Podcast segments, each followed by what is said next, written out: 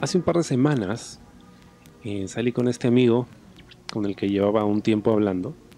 Y luego de agarrar un poco más de confianza, intercambiar packs y todo lo demás, em, me comentó acerca de su situación laboral y de lo complicado que estaba conseguir empleo, sobre todo para alguien que no tenía mucha experiencia.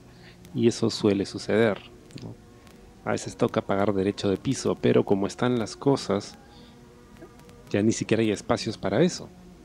Luego la conversación tomó otro rumbo.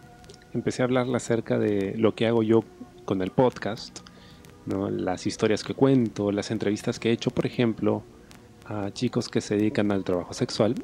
Y de repente se le prendió el foco y me dijo estaba interesado en eso, en saber un poco más. Le dije, bueno, yo no tengo demasiada información porque yo no me he dedicado a eso.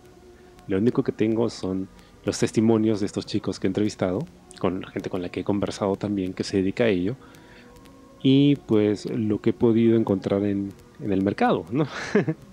Porque eh, a mí me, entretiene mucho y me causa mucho morbo de vez en cuando revisar algunos avisos, ¿no? Preguntar precios y demás, aunque finalmente nunca voy a llegar a concretar el alquiler o la adquisición de este tipo de servicios. Pero me causa mucha curiosidad.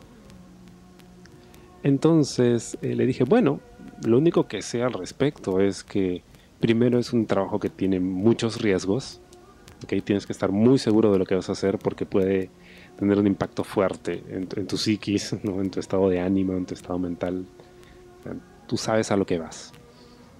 Eh, segundo, pues tienes que cuidarte muy bien, tienes que protegerte de las enfermedades, hacerte chequeos continuos. Y tercero, tener una idea de cuál va a ser tu propuesta de negocio. Porque cada escort, cada trabajador sexual o trabajadora sexual, pues tiene una oferta distinta, ¿no? No solo en términos de su físico, sino muchas veces de lo que ofrece, ¿no? No todos ofrecen, por ejemplo, sexo anal, no todos ofrecen fetiches, no todos ofrecen fantasías, o masoquismo. Em, no todos ofrecen, por ejemplo, practicar sexo oral sin condón. En fin, ¿no? y muchas veces si ofrecen esa variedad de servicios, pues también tienen una variedad de precios, una escala de precios. Entonces me pregunto, ¿y cuánto se cobra normalmente? No, no, lo sé, o sea, tengo una idea más o menos de cuánto es dependiendo de, de lo que ofrecen, ¿no? Y más o menos conozco un estándar porque como dije, a mí me gusta mucho, me causa mucho morbo andar viendo estos avisos, ¿no? Y preguntando y todo lo demás.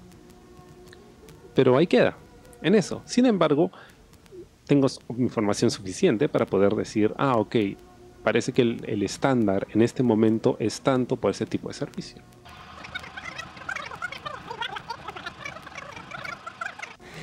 Y si quieres conocer el resto de la historia, sígueme en Patreon Ingresa a patreon.com slash para escuchar este y otro contenido exclusivo. Chao.